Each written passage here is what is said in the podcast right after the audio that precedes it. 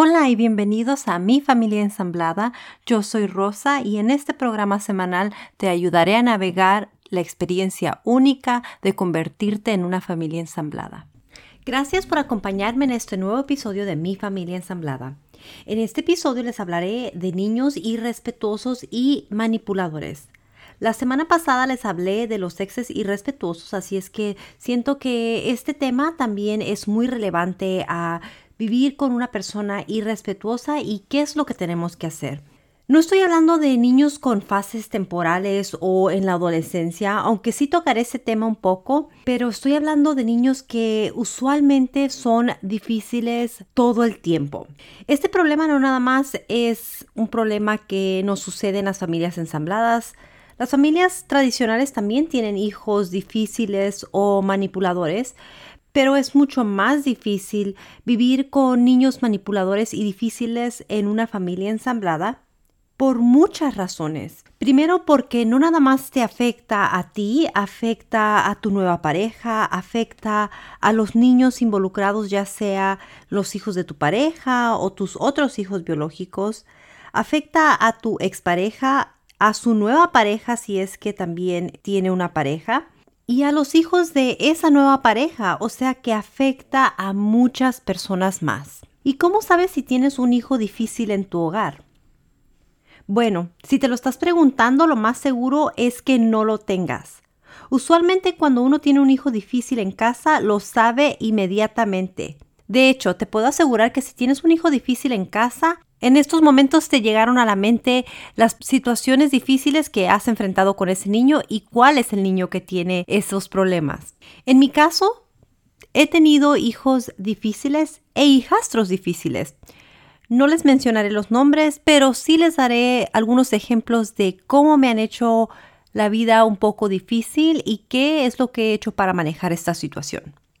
Para empezar, como les he dicho anteriormente, los niños son muy inteligentes pueden poner a los dos padres biológicos en contra con tal de salirse con la suya. Otra cosa que puede suceder es que pueden amenazar con irse de la casa e irse a vivir con el otro padre o madre permanentemente solo porque no quieren seguir las reglas.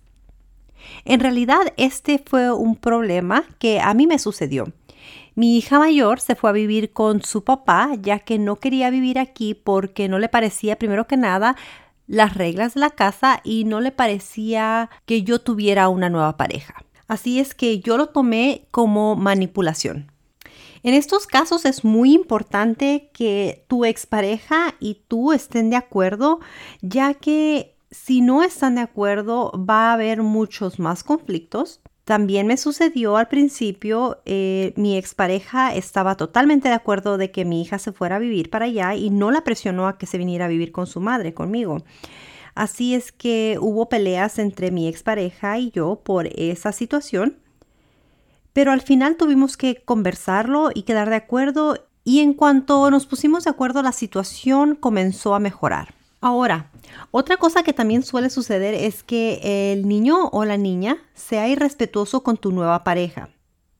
Y eso puede causar hasta daños en tu nueva relación. Cosa que nos ha sucedido a mí y a Jason. Aunque por suerte no ha dañado nuestra relación porque ambos nos apoyamos y nos comunicamos muy bien. Pero su hijo de él ha sido irrespetuoso conmigo anteriormente y mi hija también ha sido irrespetuosa con él. Otra cosa que también puede suceder es que ese niño o niña maltrate a los demás niños por coraje. Bueno, este es un ejemplo que es difícil dar, ya que no sabemos si a veces los niños se peleen porque son peleas normales entre niños o porque haya un coraje más allá. Lo que sí les puedo decir que lo que sí les puedo decir es que esto sí me ha causado a veces un poco de preocupación porque siento que ambos, mi hija y mi hijastro, han maltratado a los demás niños porque no se sienten felices aquí o porque tienen que seguir ciertas reglas. Lo que sí sé es que aunque no maltraten a los demás niños, sí les quita la atención que yo les puedo dar. Me quita energía y eso afecta a los demás niños. Otra cosa que puede suceder es que ese niño o niña mienta, diga cosas sobre ti para romper tu nueva relación. Y bueno, te puedo dar miles de ejemplos de lo que puede hacer un niño o una niña difícil y manipulador. Solo tú sabes lo que tienes en casa. Lo que sí te puedo decir es que para empezar, tienes que llegar al fondo de la situación. Quizás ese niño o esa niña tengan alguna condición mental que les haga actuar de esta manera. Si tú estás en esa situación y sospechas que tu niño o tu niña tienen alguna condición mental, lo mejor sería hacerle una evaluación. Pero tienes que tomar en cuenta que los niños manipuladores son muy inteligentes y saben manipular. Así es que mucho ojo con eso. Hay niños que necesitan medicamento o terapia. Yo en realidad no estoy muy a favor del medicamento para los niños, aunque siento que la terapia sí sería una buena opción, no nada más si tiene algún problema mental, pero porque hay muchos cambios cuando uno se convierte en una familia ensamblada y no todos los niños saben cómo sobrellevar esta situación. Otra cosa que a mí también me gusta considerar y quizás van a decir que soy un poco extremista, pero es la dieta. Para mí los niños cuando consumen mucha azúcar son muy alterados. La comida procesada no es buena. Así es que cuando se comportan mal puede ser por eso. Hay veces que la gente no piensa esas cosas, pero para mí yo les puedo decir por mi propia experiencia, yo sé que el azúcar y la comida procesada afectan los comportamientos de los niños. Así es que hay que tomar eso en cuenta también. Y si el niño no tiene ninguna condición mental, es porque a veces así es el niño y es parte de su personalidad. Lo mejor es intentar sobrellevar. Esto es temporal, recuerda eso siempre. Y no te culpes, no te culpes si tu hijo biológico es el que está portándose mal. Tú eres una buena madre o un buen padre. Lo más seguro es que si estás escuchando este episodio es porque te importan tus hijos y quieres mejorar la situación. Y como les dije, la terapia puede ser una muy buena opción a pesar de que el niño o la niña no tengan algún problema mental diagnosticado por los cambios que hay cuando uno se convierte en una familia ensamblada. Pero no te aconsejo que presiones a ese niño o a esa niña a ir a terapia porque no funcionará. Y también eso depende de la edad, porque si es muy pequeño o muy pequeña, quizás lo puedas hacer que vaya, pero si es un adolescente, a lo mejor esa no es una opción, así es que vas a tener que buscar alternativas. En mi opinión, todos tienen que estar en la misma página ya sean los niños grandes, pequeños y los adultos. En mi caso, cuando mi hija regresó a casa, Tuve que sentar a todos los niños y hablamos de lo que sucedería y el plan. Les expliqué a ellos que el hecho de que ella llegara a la casa de nuevo no significaría que yo dejaría de tener una relación con ellos. También les pedí que intentaran ser un poco comprensivos cuando ella llegara a casa y que entendieran que las reglas van a cambiar para ella porque no tiene las mismas reglas en la casa de su padre. Así es que íbamos a tener que ser pacientes hasta que ella se ajustara y se acostumbrara a nuestro ritmo de vida. Los niños estuvieron 100% de acuerdo a apoyar y a ser parte de ese proceso. También les pedí que comprendieran si en algún momento yo me veía que estaba de malas o estresada, que no lo tomaran personal, que lo más seguro es que sería por la situación por la que estoy pasando con ella, que no es nada contra ellos. También tengo una hija bastante berrinchuda. Y en este caso es muy difícil porque yo le doy consecuencias y ella no las quiere seguir. A ella no le importa y sigue haciendo sus berrinches y lo único que puedo hacer en este caso es ignorarlos. Esto ayudará a que ellos vean que sus berrinches no llaman tu atención. Lo que sí te recomiendo es que cuando hagan algo bien, eso sí lo notes y que les digas, siento que estás haciendo un muy buen trabajo cuando haces tal cosa que es positiva. Y bueno, tengo que compartir con ustedes algo bastante irónico.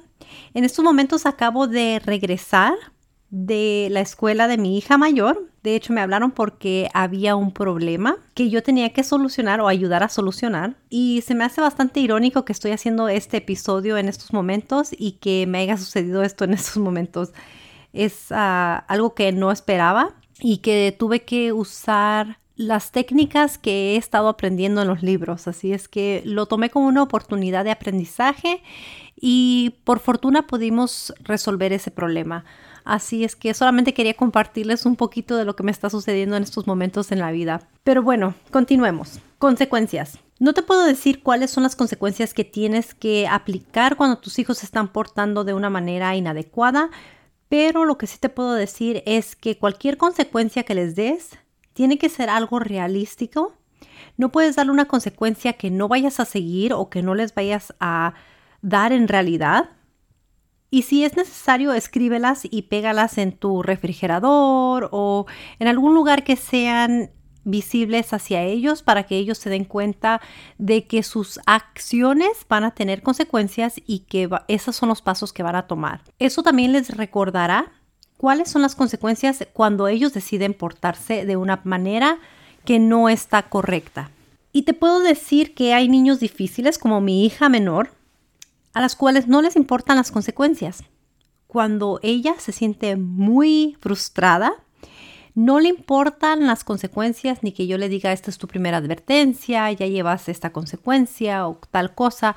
Ella me dice y me lo afirma, me dice, a mí no me importa lo que me estás diciendo en estos momentos. No me importan las consecuencias que me estás dando, me las puedes seguir dando. Creo que se deja llevar por el momento porque después me pide disculpas y pide que le baje las consecuencias, pero desafortunadamente hay veces que no lo puedo hacer y tengo que seguir con las consecuencias aunque me parte el alma. Así es que creo que es importante que una vez le des la consecuencia, se siga la consecuencia. Pero también está bien decirle en estos momentos, no sé cuál va a ser tu consecuencia. Hay veces que necesitamos tomar una pausa antes de dar la consecuencia porque si no, también nosotros estamos actuando de manera explosiva. Así es que también no hay nada de malo decirle a tus hijos, en estos momentos no sé cuál es la consecuencia, en estos momentos no sé cómo manejar esta situación, así es que necesito tiempo para pensar cómo le vamos a hacer. Y todo esto es algo que es bastante exhausto cansa a todos los que estamos involucrados, créanmelo. Puede causarte un gran estrés y mucho cansancio. Lo que yo te puedo aconsejar es que busques ayuda para ti y para tu pareja, porque todo esto puede causar problemas entre ustedes. Por ejemplo, puede causar resentimiento en el padrastro o en la madrastra y pensar, ah, ¿por qué tengo que estar yo viviendo esta situación con estos niños tan irrespetuosos y manipuladores? Puede causarte culpabilidad a ti como padre biológico o madre biológica, porque piensas que es tu culpa, pero lo que hacen tus hijos no es tu culpa.